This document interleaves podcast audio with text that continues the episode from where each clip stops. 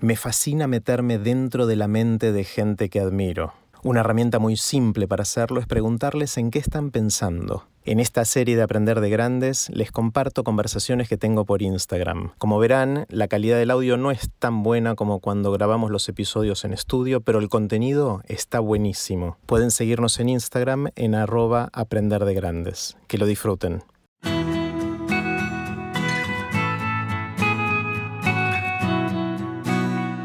Antes de dejarlos con la conversación de hoy, les cuento que empezó el seminario Vivan las Ideas que doy en el Instituto Baikal. El objetivo es desarrollar e incorporar ideas y disfrutar más de la vida. Es online todos los sábados de 11 a 12 y media hora de la Argentina y pueden empezar cuando quieran y participar desde cualquier lugar del mundo. Para más información e inscripción, los espero en aprenderdegrandes.com barra Vivan las Ideas. Ahora sí, los dejo con la conversación de hoy. Hola, Hola Edu. voy a quitar un poco esta porquería que tengo aquí, que parece que está difuminado, pero no, es simple suciedad. De... De, de la lente, vamos a limpiar la mía también. Bueno, no sé si arreglo mucho. ¿Qué tal? Es como un, es como un efecto especial que te da cierta, cierto halo. Un filtro, un filtro de esto. De... Exactamente, exactamente. ¿Cómo estás, Edu? Bien, bien. Eh, ya pues eh, va pesando todo un poco, ¿no? Pero bien, bien, con mucha ocupación realmente, con mucho trabajo, muchas cosas que hacer.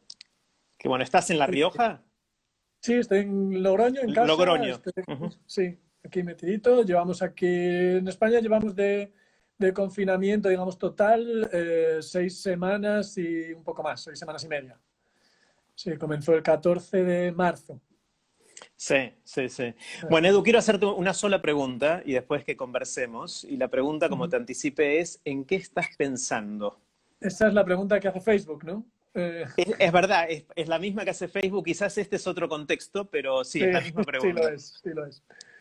Pues mira, estoy pensando muchas cosas, como supongo que casi todo el mundo que está en esta situación, ¿no? Y, y aunque no estés metido muy en esta situación, digamos que es tan global, es tan nuevo, es tan diferente, aunque no tanto, quizá podamos hablar de eso después, es tan nuevo, pero no tanto. Eh, pero es cierto que, mm, que es nuevo en algún ámbito, ¿no? Y, y es nuevo porque ha descubierto a una cierta parte de la sociedad, a una cierta parte del mundo, eh, la fragilidad, la vulnerabilidad. Y, es, y en eso estoy pensando de alguna forma, ¿no? Dentro de, dentro de todas las... Elaboro un poco, ¿eh? Porque soy así como de, de dar rodeo, entonces voy a dar el rodeo. Eh, dentro de las cosas que estoy haciendo es leer bastante, leer algunas cosas que puedo leer ahora con calma, o, o libros que pesan mucho y no me los llevo a los viajes. Y entonces, aunque no sea más que por esa... eh, ¿cómo se llama? Por esa limitación de peso, pues ahora lo estoy leyendo, ¿no? Y entre ellos estoy leyendo unos de, de Úrsula Le Guin, lo hablaba el otro día con un amigo que conoces, con Héctor Urien, eh, los libros de Úrsula Le Guin que son de fantasía medieval, de, de magos y aventuras y esto, ¿no? Y en uno de esos libros, en la costa más lejana, el mago y su ayudante están viajando en barca. Eh, y en la conversación del, mago con, con su ayudante, me llamó mucho la atención por el momento desde el que yo la leía. Y el mago le dice que dentro de la, de la vida de hacer, de la vida de hacer a la que él se lanzó desde su adolescencia, cada acto que hacemos nos va llevando a, a hacer otros actos, a hacer nacer otras acciones. Y que son raros los momentos en los que uno puede detenerse y pensar en quién es, dedicarse a ser y en pensar en quién es, quién, quiénes somos, ¿no? Y ahora mismo estamos parados como sociedad. Y Mm. como sociedad, de alguna forma, tenemos muy pocas veces o hay poca gente que tenga la lucidez y, la, y, el, y el detenimiento y la calma que hace falta para pensar en quiénes somos y en qué somos, ¿no? Entonces, esta por un lado, esto, si por ahí hay alguien que conoce Terramar, que son estos libros, los libros de, de Terramar, eso por un lado. Y por otro lado, el otro, la otra pata de esta, de esta ecuación sobre qué estoy pensando, me la da un cuento, que lo hablaba también con Héctor el otro día, un cuento eh, tradicional, uno probablemente de los más poderosos cuentos tradicionales que hay, que es un cuento inuit, es un cuento de los esquimales, que se llama La mujer esqueleto. Es muy, muy conocido, yo creo que lo hizo muy conocido eh, Clarisa Pincola Estés en este libro tan famoso de Mujeres que corren con los lobos. Es un cuento en el que no, no sé por qué tiene ese poder que atrapa, porque no es la historia que cuenta, no cuenta una historia realmente aventurera, ni una, ni una historia bella, bella sí lo es, pero te atrapa por algo, por algo que no es capaz de identificar del todo. Y yo lo he contado muchas veces en espectáculos y en otros lugares, y veo que una de las eh, que el momento clave es, una, es un momento en el que la mujer esqueleto y el pescador que la saca del fondo del mar eh, se dedican a cuidarse el uno al otro cuando se dan cuenta de la fragilidad del otro. Entonces, uniendo esas dos cosas, eh, lo que estoy pensando es en cómo tenemos una oportunidad de reconstruir de alguna forma nuestra identidad a partir de la fragilidad. y porque la, eh, la fragilidad es un lugar privilegiado de encuentro, pienso yo. Y creo además que es muy lógico que este cuento en el que ese encuentro entre los dos protagonistas se produce en un momento de, vulnerabilidad muy grande, sea un cuento tradicional de los inuit, porque su entorno es muy duro, es muy agresivo, es muy difícil vivir ahí. Eh, digamos que los inuit son muy frágiles, muy vulnerables dentro del entorno en el que se encuentran y necesitan estos mitos, estos cuentos, para unir los lazos que les permitan la supervivencia. Porque más allá de la habilidad para, para pescar, para construir las casas, para, está también la habilidad para mantenerse como grupo. Y no solo para transmitir los conocimientos, sino para ser capaces de sobrevivir en grupo. Entonces, estas dos cosas de pensar quiénes somos y esa especie de de darnos cuenta de, nuestra vulnerabilidad, ah, decía que es una parte del mundo, porque hay otra parte del mundo, por desgracia, que vive en vulnerabilidad permanente. Y esa, y esa parte tampoco la debemos olvidar. Y yo creo que es bueno que esta situación de reconocimiento de la propia vulnerabilidad nos haga más empáticos con respecto a la otra parte del mundo, a las otras partes del mundo. Como decía aquella cantante argentina, no, el otro país. Eh, crear conciencia de eso, ¿no? Y, que esto no nos lleve a, una carrera por la supervivencia individual, sino a una carrera en la que también veamos que la unión y esa justicia, desde la vulnerabilidad grande, desde la vulnerabilidad global, puede modificar nuestra forma de ser, nuestra forma de ser como sociedad. Si tenemos la voluntad de hacerlo, que yo creo que no es automático. Claro, claro. Te, noto cierto tono optimista en, que esa vulnerabilidad nos va a dejar un efecto que se mantenga en el tiempo, que perdure en el tiempo, ¿no? Sí, y además hay algo que, que me hace ser optimista en este sentido, que es también una, es una metáfora, una comparación que solía poner mucho Wagensberg. Eh, Wagensberg decía, en la sabana, la, la gacela no puede equivocarse. Si la gacela se equivoca, muere. El depredador puede equivocarse y si se, si se equivoca, pues tendrá que volver a cazar. Pero el, depredador tiene... Ahí te, perdimos un segundo. El depredador tiene... Está, el, depredador tiene margen, pero la, margen de error, pero la presa no. Y ahora mismo nosotros estamos puestos en el papel de presa. Y estamos teniendo que mm. ver eh, que quedarnos quietos no es la opción. Hay que moverse. Moverse como se mueve la ciencia, digamos, que es a partir de intentar, errar, eh, volver a intentar, volver a errar y en ese camino avanzar, ¿no? Y le pasa un poco a la, gacela, la gacela no puede quedarse quieta, la gacela tiene que ganar tiempo, que es un poco lo que estamos haciendo ahora en este momento en el que somos, somos presa, ganar unos metros para entonces decidir cuál es el camino, cuál es la vía de escape, pero necesita ganar unos metros. Y nosotros ahora mismo estamos en ese punto, ¿no? De ganar unos metros para ver cuál es la vía de escape cuando empezaste a contar, me encanta Edu esto, cuando empezaste a contar todo esto, yo me preguntaba si vas a ir hacia la vulnerabilidad, fragilidad y de preguntarnos quiénes somos a nivel individual, a nivel de grupo pequeño o a nivel de humanidad. Y veo que terminaste hablando más del macro, ¿no? del nivel de humanidad y cómo podemos generar más empatía. ¿Te pasa también algo a ti a nivel personal con esto no? ¿O es, es más, lo ves más a nivel macro? Hombre, yo creo que están las dos cosas, ¿no? por un lado, eh, a nivel personal también, ¿no? Es decir, bueno, cuáles son aquellas cosas que valoramos y aquellas cosas sobre las que tomamos, tomamos decisión, ¿no?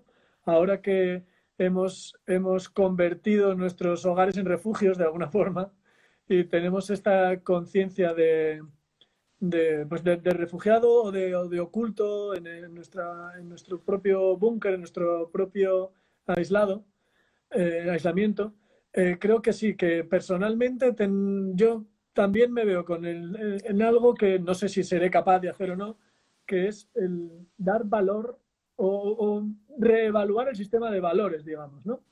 Eh, porque creo que sí, que como decía Goethe, que alguien lo apuntaba por ahí, el mago de, de Ursula Le Guin, es un momento privilegiado de alguna forma el, el, poder separar a decidir a ser y a decidir quiénes somos, a pensar quiénes somos. Hmm. Eh, es algo que siempre nos preguntamos, ¿no? Cuando, cuando a los niños o cuando a los jóvenes nos preguntamos, ¿tú qué quieres ser de mayor? Casi siempre la respuesta es una profesión. y bueno, no está mal que de vez en cuando quién quiere ser de mayor no sea una profesión, sino sea un, quién quiere ser, ¿Qué, cuál es la escala de, de, valores, de actuaciones para ti también, como persona. Sí, me gusta mucho y esto lo asocio con otras conversaciones que, que, estuve teniendo en los últimos días con Mariano Sigman, nuestro amigo. Mariano me decía algo que me, me, llama mucho la atención respecto a qué hace que ciertas cosas puedan cambiar o no. El, el contexto de esa conversación tenía que ver con el aprendizaje, cuándo es que podemos aprender. Y él, la, la, metáfora o la analogía que me contaba Mariano es que si uno quiere moldear el vidrio, por ejemplo, lo que tiene que hacer es ponerle calor el calor, cuando uno calienta el vidrio, lo vuelve maleable y uno puede darle la forma que uno quiere y cuando se enfría, se endurece nuevamente. Si uno quiere moldear la cerámica, lo que tiene que hacer es darle humedad. La humedad a la cerámica le da la capacidad de nuevo de ser maleable, moldeable y después cuando se seca vuelve a, a, ser rígida.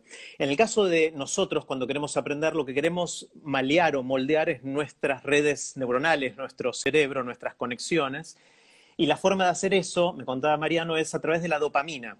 La dopamina es lo que el calor le es al vidrio y la humedad le es a la cerámica. La dopamina es a nuestra plasticidad neuronal, a nuestro mm. cerebro de generar la posibilidad de tener nuevas conexiones que nos permitan hacer algo que antes no podíamos hacer, es decir, de aprender.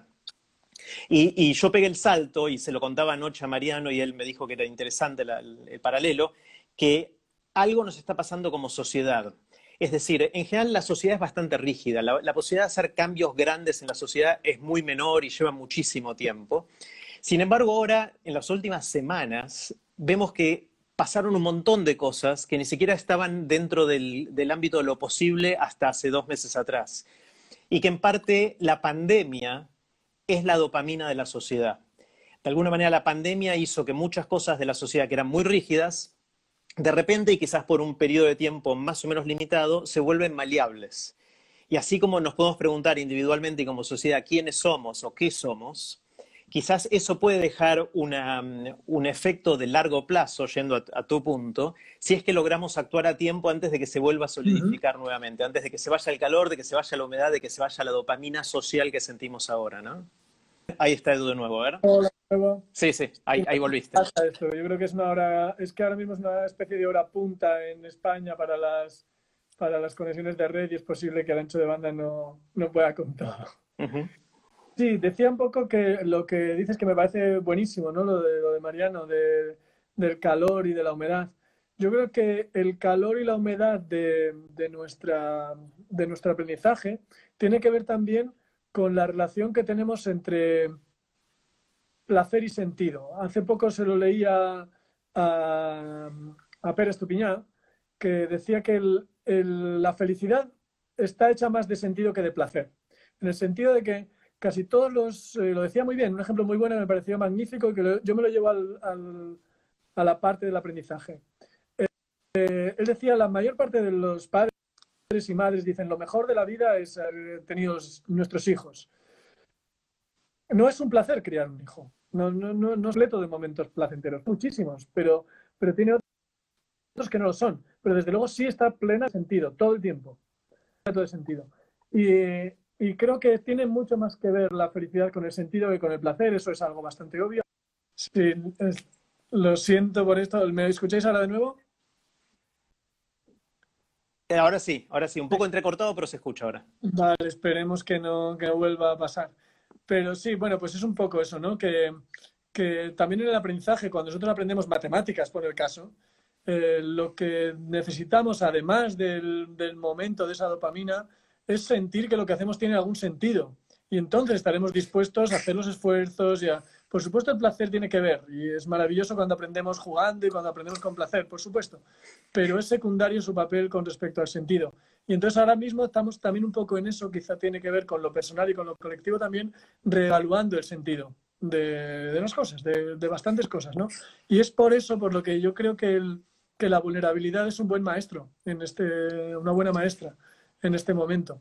Eh, porque está claro que ahora, precisamente, que no podemos encontrarnos, valoramos mucho el encuentro. Bueno, perseveramos. Sí, sigamos, sigamos. Ahí. Eh, decías, algo, decías algo sobre la conexión y justamente se cortó la conexión en ese momento. sí, un poco eso, ¿no? Que, que le estamos dando importancia ahora a la, a la conexión entre personas y también a la, a la opinión de los expertos. Yo creo que ahora mismo no he, no he visto estadísticas y no sé si se han hecho, sobre cómo están ahora los índices de valoración de la ciencia, por ejemplo, con respecto a otros momentos.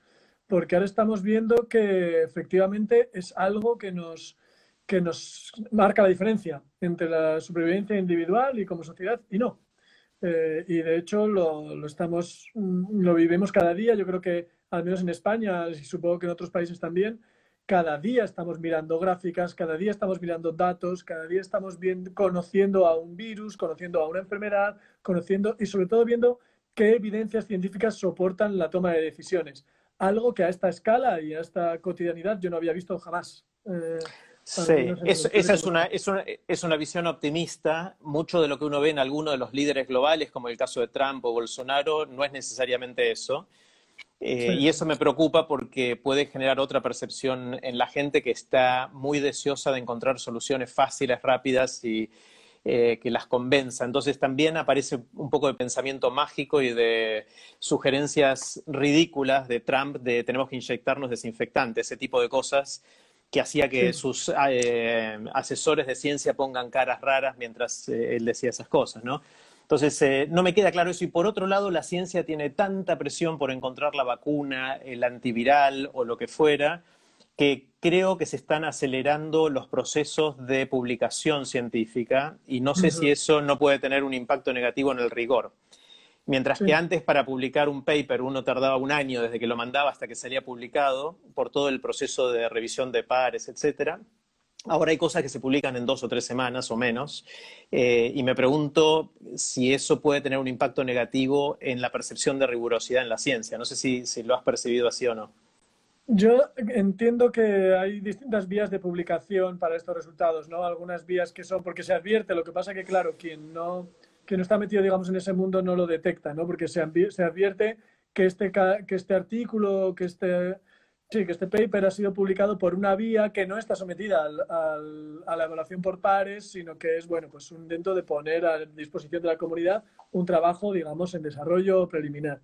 Y eso sí que es verdad que tenemos que, ponerlo, que, matizar, ¿no? Cuáles son los, trabajos que sí que han sido más testados y que, que, van llevando ese proceso científico y cuáles lo están acelerando o están siendo publicados de forma acelerada, ¿no? Eh, nombrabas a, Trump y esa, y esa rueda de prensa que yo creo que va a pasar a uno de los momentos que van a quedar como, clave en, este proceso, ¿no? Porque es una puesta en escena eh, básicamente de todo lo que no debería ser. Porque por un lado es una persona que está haciendo un uso de, o está haciendo gala, o no sé, o está siendo víctima de una, de una especie de incultura, digamos, de no, no saber cómo funciona eh, una desinfección o el cuerpo humano o un virus, etcétera, y por otro lado está confundiendo el papel de la política y de la ciencia y, de, la relación entre ambas, ¿no? Entonces yo creo que en, los manuales de, política científica del futuro puede que aparezca esta rueda de prensa como un ejemplo grande ¿no? de, qué, cosas no deberían ocurrir.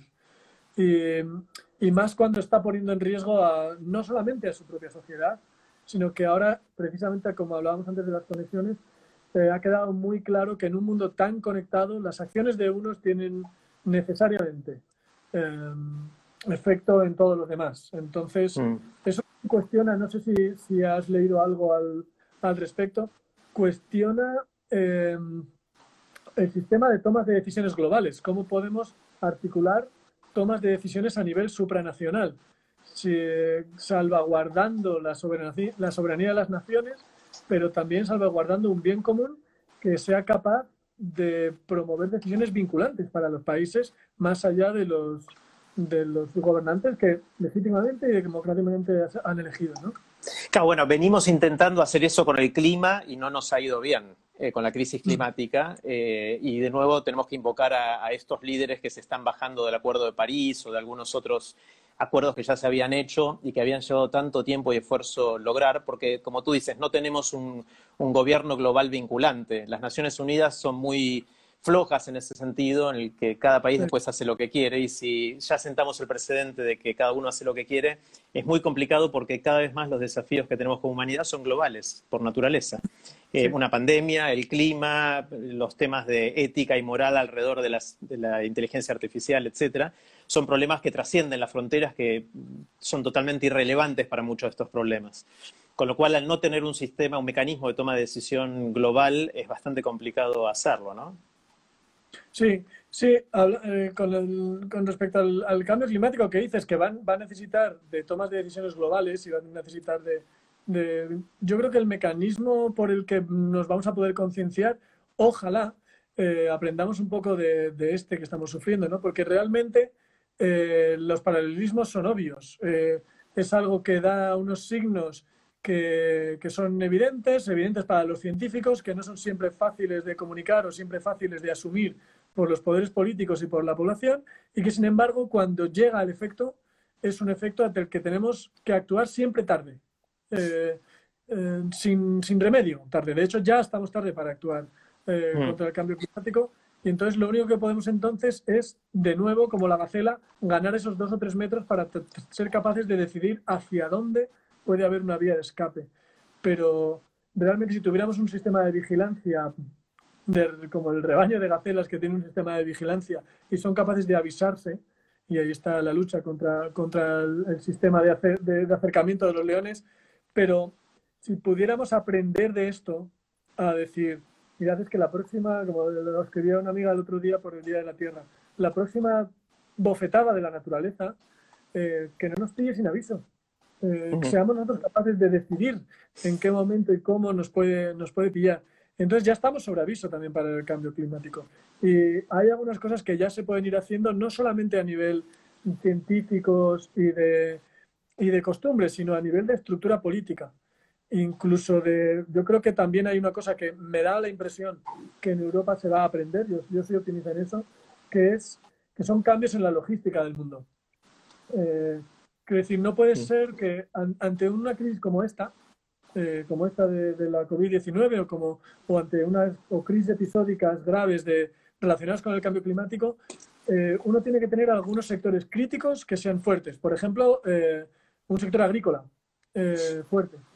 Porque si hay un cierre de fronteras y dependes de los alimentos de otros países para alimentarte, pues estás dejando, estás siendo muy muy dependiente en un, en un, momento crítico que de forma que puedes, se juega tu propia supervivencia. Entonces, mm. estos cambios de logística que llevó la, la globalización eh, a extremos que quizá no sean adecuados, pues yo creo que conviene repensarlos y a mí me da la impresión de que sí va a haber un cambio a ese nivel. Mm. Porque se ha visto que ahora mismo estamos dependiendo de un mercado de algo tan mundano como mascarillas. Estamos, dependiendo, estamos a merced de especulación sobre los precios de las mascarillas. Hmm. Eh, esto es algo que no podemos permitirnos realmente.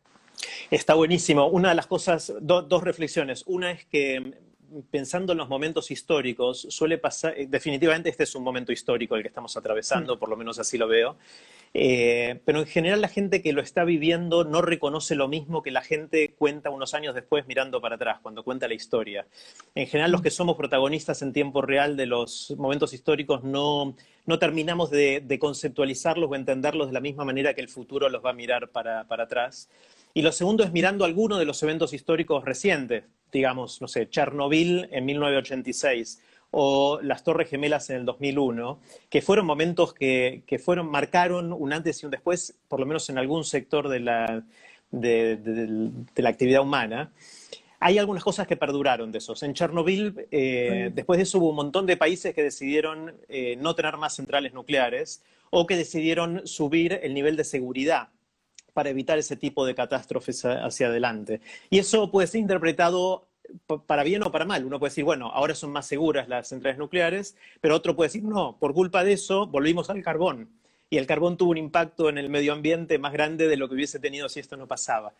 En el caso del 11 de septiembre, de las Torres Gemelas, ahí claramente cambió la sensación de la seguridad aérea, eh, cómo se pensaba el terrorismo dentro de la geopolítica global, etc. Yo me pregunto si lo que va a ser la pandemia es, entre comillas, eh, vacunarnos como sociedad respecto a cómo estar prevenidos para la próxima gran bofetada, como decías tú, que nos dé la naturaleza, o si nos va a hacer repensar eh, quiénes somos o qué somos y cuál es nuestro sentido, como decías antes, y, ojalá hacernos sociedades más justas, más inclusivas, más empáticas con la gente que no vive eh, los problemas que estamos viendo ahora solamente en pandemia, sino todo el tiempo. Eh, yo me hago esas preguntas, obviamente no tengo las respuestas, pero, pero me, es complicado pensarlo. Es un sistema tan complejo, con un montón de interrelaciones, que es difícil de ver cómo van a caer los dominós ¿no? hacia adelante. Sí, y, todo esto metido además en dentro de algo que yo no, no sé, porque no alcanzo a tener la perspectiva suficiente, que es cómo se están jugando los liderazgos ahora mismo. Porque ahora estamos en un momento, los liderazgos a nivel mundial, quiero decir, ¿no? Ahora mismo estamos en un más debilitado el papel de los Estados Unidos y el papel de los dos que están que, que están en esa ahora mismo por las por estas dos razones ¿no? Porque por un lado, la gestión de, como de, la, crisis sanitaria que está haciendo Estados Unidos, está, estamos viendo que está caído sobre, sobre sospecha la pandependencia de la... Bien, ¿está, ¿ya ¿se oye de vuelta? sí, sí. Lo siento, ¿eh? pero bueno. Es, yo creo que es el momento de, que ahora estamos en España, todo el mundo viendo Netflix, yo creo que, que es lo que ocurre. pero me estás diciendo algo, sí. Sí, eh, que eh, un poco de esto, ¿no? ¿Qué, piezas geopolíticas van a, van a moverse en este momento, ¿no? Y yo creo que una, una puede ser esta de, la redefinición de, ese concepto de hegemonía, porque como dábamos por supuesto antes que había una lucha por la hegemonía, digamos, comercial entre los Estados Unidos y China, Estados Unidos de América y China, ahora mismo están en cuestión, por un lado, la capacidad también de liderazgo de los países, porque Estados Unidos está viendo ahora que, está dando una respuesta débil o al menos una respuesta errática y que, que ha puesto se ha puesto en manos de, pues de un líder que a lo mejor no está estando a la altura. Y por otro lado, eh, con respecto a China, que así como su liderazgo interno no, no, ha puesto no, se no se ha puesto en duda en absoluto, sin embargo, el hecho de que le decía antes, como esta pan dependencia de la logística china sí se ha puesto en, sí se ha puesto en, en cuestión y es la fortaleza ahora mismo de, de, China en su papel en su papel geopolítico no se apoya en que realmente son la distribuidora de bienes de todo el mundo. Y el hecho de que eso exista esa centralización de la, de la distribución de bienes de todo tipo eh, puede hacer que, que, se, que haya un cambio del equilibrio de fuerzas no y, yo entiendo que es un cambio bueno. Puede ser un cambio, eh, puede ser un cambio, Edu, también de revertir algunos de los efectos de la globalización, ¿no? Si volvemos a economías más locales, donde esa logística pasa a ser más local porque es más robusta frente a estos desafíos, eh, quizás volvamos a un sistema en el cual eh, la localidad vuelva a jugar un rol. Si a eso le sumamos que por un tiempo no vamos a querer viajar tanto, seguramente, y que los viajes de turismo seguramente van a demorarse en volver a activarse, es posible que volvamos a, valorar más lo local, ¿no? Sí, y es algo que a mí me llama la atención porque en cada una de estas crisis más o menos de mayor o menor magnitud es una llamada que siempre se hace. Aquí cuando hubo en el año 2013, 2012, 2013 la crisis en España con el 15M y todo esto, eh, la gente volvía, decía, tenemos que volver a las tiendas de barrio, a la economía local, y se volvió, y de alguna forma sí que hay movimientos que surgieron a partir de ahí. Ahora mismo también se, se hace esta llamada, ¿no? A la economía local, a, sobre todo en lo que tiene que ver con los alimentos y con el textil, podría ser, o con, las, con los sectores críticos. Eh, probablemente que muchas veces también cuando oímos hablar con respecto al cambio climático, también este argumento sale, ¿no? De la vuelta a, a lo local. Entonces, bueno, pues si todos los signos apuntan por ahí, reforcemos esto. Lo que no puede ser, España le pilló esta crisis en medio de una ola de protestas del sector agrícola por sus condiciones de trabajo. Mm. Es sintomático que el sector agrícola, que ahora mismo es crítico, siempre ha sido eh, crítico, pues se tiene que, a lo mejor no es tan, tan llamativo, tan fashion como otros sectores, ¿no? Pero desde luego, aunque económicamente suponga, no sé qué puede suponer la agricultura en España, puede ser un 3% del PIB, eh, es un 3% que es crítico, que es, que es fundamental, del que no podemos prescindir. Y eso lleva a muchas, muchas consideraciones ¿no? respecto a, a, cómo se valora, pero también cuáles son las, las dedicaciones de los espacios, de los terrenos, eh, etcétera. Porque yo pienso, por ejemplo, ahora, no sé, no sé qué reflexión se hace, porque no he leído ninguna, em, em, sobre cómo queda la opinión en torno, por ejemplo, al Brexit con respecto a, lo que acabamos de ver, ¿no? Porque parece que el Brexit efectivamente es un aislamiento, pero por otra parte eh, es un aislamiento en, un lugar del mundo que también es muy dependiente de otros en algunos sectores críticos. Entonces no sé, no sé porque me interesaría saber cuál es, cuál es la reflexión en, torno a dos fuerzas de independencia con respecto a los demás y a la vez de dependencia con respecto a los demás en una situación como, la que estamos viviendo donde el aislamiento es clave. Claro. Para, para aislar tienes que ser autosuficiente de alguna forma. Eh, pasando de lo macro a lo micro, a Edu, eh, ¿cuáles son, qué, te anda dando vueltas por la cabeza respecto a tu búsqueda de sentido personal? Es decir, el día que se libere todo esto y podamos volver a hacer, en principio, todas las cosas que hacíamos antes, ¿vas a seguir haciendo lo mismo que hacías hace dos meses o vas a hacer cambios en tu vida? Bueno, había algunos que quisiera hacer, algunas cosas que, que quisiera seguir haciendo, ¿no? Por ejemplo, ahora yo valoro muchísimo el deporte y todo esto, entonces, pues, es de, las pocas cosas que, o sea, que estoy deseando que, que, empiece porque lo he hecho realmente de menos, el poder salir a correr. Y, y luego yo creo que sí que vamos a tener un en el que vamos antes de cosas de las que antes éramos mm, inconscientes, que es, por ejemplo, el contacto físico con las otras personas. Eh, no sé si va a cambiar o no, probablemente durante un tiempo sí, nos vamos a sentir raros lanzando, recibiendo abrazos. Eso pasará, pero va a pasar por un, por un estadio de ser conscientes de ello, de volver a ser conscientes de qué significa eso y cómo nos gusta eh, el acercarnos a los demás, etcétera, ¿no? Y eso que es, a un nivel físico, yo creo que va a ser muy obvio y va a ser muy raro y va a ser eh, diferente. Yo creo que a nivel afectivo también, ¿no? el ser conscientes de nuestros afectos. Y yo creo que para mí es una llamada de atención también. Es decir, consciente, ser más consciente de mis afectos, de dónde están, dónde dirigirlos y cuál es el equilibrio que voy a poner entre lo que decíamos antes de hacer y ser, ¿no? De, hacer cosas, de hacer más cosas, de, de realizar proyectos, etcétera, pero también de la intensidad de los afectos, porque ahora mismo que estamos siendo siendo forzados a vivir aislados, de alguna forma estamos viviendo la maravilla de la interconexión, de esta interconexión electrónica que tenemos, pese a que mi sonido y mi imagen se cuelgue cada dos por tres, pero es una maravilla, es una maravilla. Mm. Y esto nos, hace ver que realmente es lo que buscamos, eh, lo que buscamos con otros. Y a mí eso me, me, me toca también en lo personal, ¿no? Es decir, voy a reevaluar. Me quedé pensando, Edu, que qué terrible sería si nos se nos cayera Internet en todo el mundo ahora, ¿no? o sea, hablamos de los beneficios de poder estar conectados y tener esta conversación, a pesar de que no puedo ir a Madrid y tú no puedes venir a Buenos Aires o a, a, Logroño. Eh, pero si esto, si esto mismo hubiese sucedido hace 20 años, habría sido una pandemia totalmente distinta, ¿no? Muy distinta, sí, sí. Yo creo que las, las conexiones ahora han permitido muchas cosas. De hecho, por ejemplo, algo tan banal como yo no he dejado de trabajar en mis clases.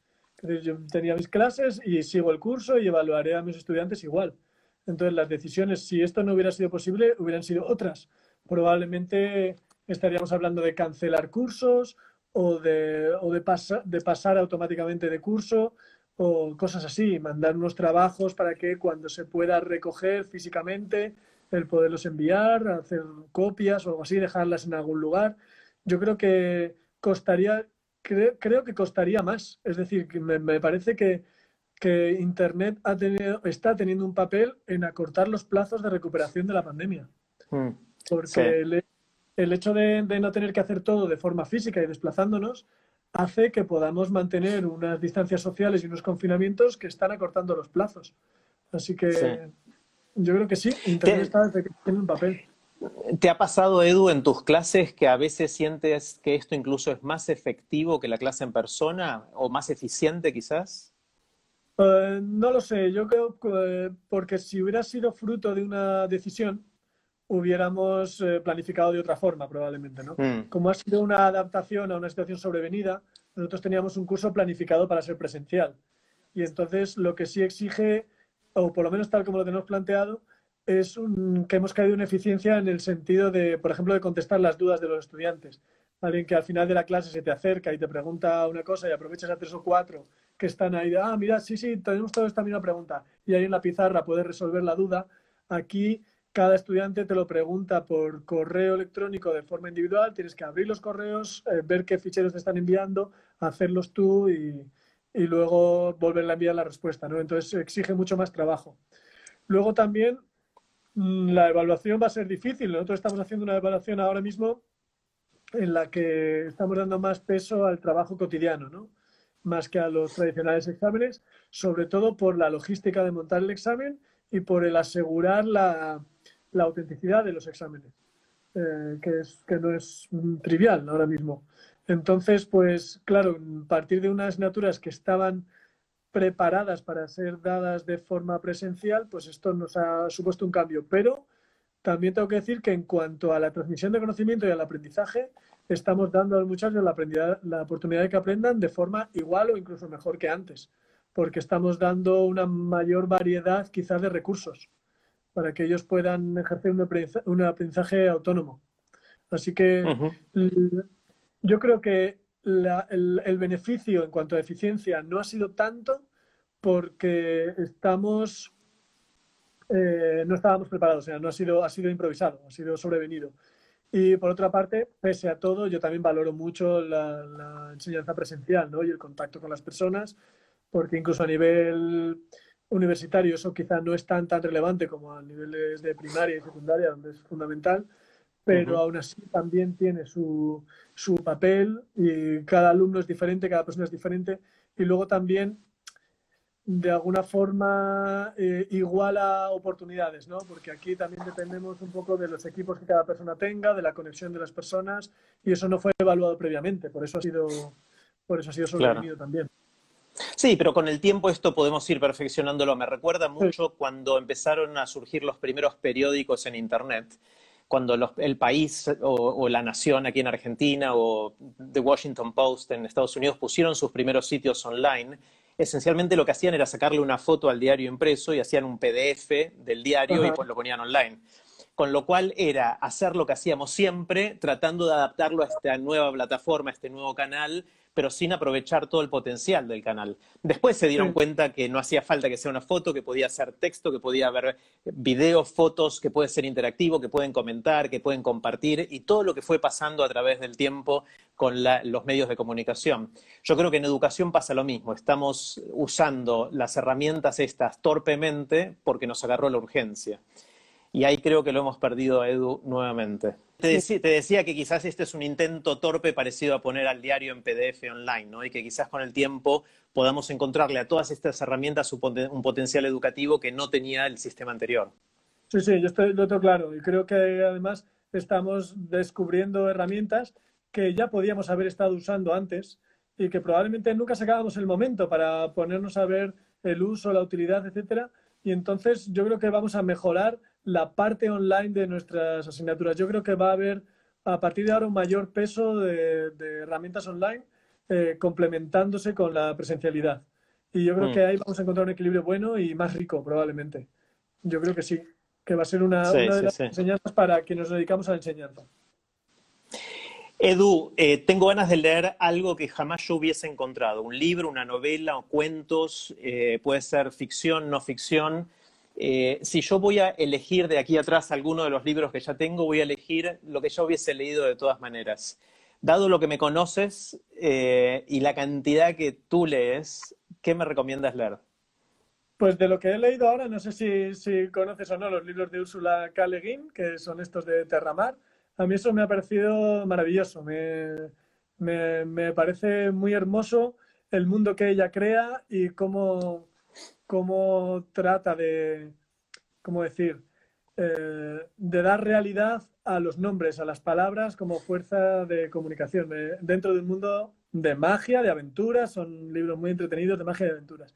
Y luego otra cosa que he leído hace muy poco y que me ha gustado, aunque es algo que, que quizás sí por tu parte podrías encontrar o quizá lo tengas, es Cromorama. Cromorama es un libro sobre el color. Y es hermoso porque eh, no solamente trata de una historia del color de, y, cómo el color influye en nuestras personalidades, en nuestras percepciones, en nuestra, en nuestra sociedad y cómo eh, hemos de alguna forma creado el concepto de color y cómo ha llegado hasta nosotros. Me parece interesantísimo. Y ahora estoy con uno que seguro tienes, que es el cerebro matemático. Has Sí. nombrado antes a Mariano, pues estoy ahora leyendo este libro. Sí, creo que lo tengo por aquí. Tengo, a ver, tengo estos. Es- Este, el cerebro lector, el leer- aprender a leer, y tengo el cerebro matemático, lo tengo, lo tiene Pues el Juli. cerebro con su matemático es lo que estoy leyendo ahora. Me está fascinando, me gusta mucho. Qué bueno, qué bueno. Bueno, les cuento a todos que esto que estamos haciendo con Edu acá eh, se llama Aprender de Grandes eh, y lo que estoy haciendo es todos los días en distintos horarios, dependiendo en qué lugar del mundo esté la persona con la que quiero conversar. eh, voy a conversar para tratar de entender qué estamos pensando, qué estamos pensando individualmente y como sociedad en distintos lugares y para pensar juntos. y de eso se trata la, la idea. Así que si les interesa, pueden seguir arroba aprender de grandes y todos los días tener una dosis de este tipo de conversaciones. Y ahí veo que lo estamos perdiendo Edu nuevamente. Eh, les pido disculpas por los temas técnicos, eh, pero a veces funcionan y a veces no. Así que, a- Edu, acá alguien propone que conversemos todos los días. Está bien. Eh, está bien. eh, sería fantástico, sería un lujo, pero no, vamos a, vamos a ir alternando y quizás volvamos a hablar con Edu si Edu quiere de, de aquí a algunas semanas para ver cómo evoluciona todo. Eh, y lo hacemos en un horario más temprano, hora de España, quizás por la mañana, hora de Argentina, para, para no tener estos temas, estos temas técnicos. Pero Edu, como siempre, me voy, me voy con un montón de notas que fui tomando mientras hablábamos. eh, y con muchas cosas, Yo con ganas de pensar. Eso es, es genial. Con ganas de hacer y pensar un montón de cosas. Así que gracias. Espero poder darte un abrazo en persona, ojalá en el futuro no tan distante. Ojalá pronto. Un abrazo muy fuerte. Dale, gracias. Chao, Edu. Chao. Chao, chao a todos. Ciao ciao. Ciao ad ognuno.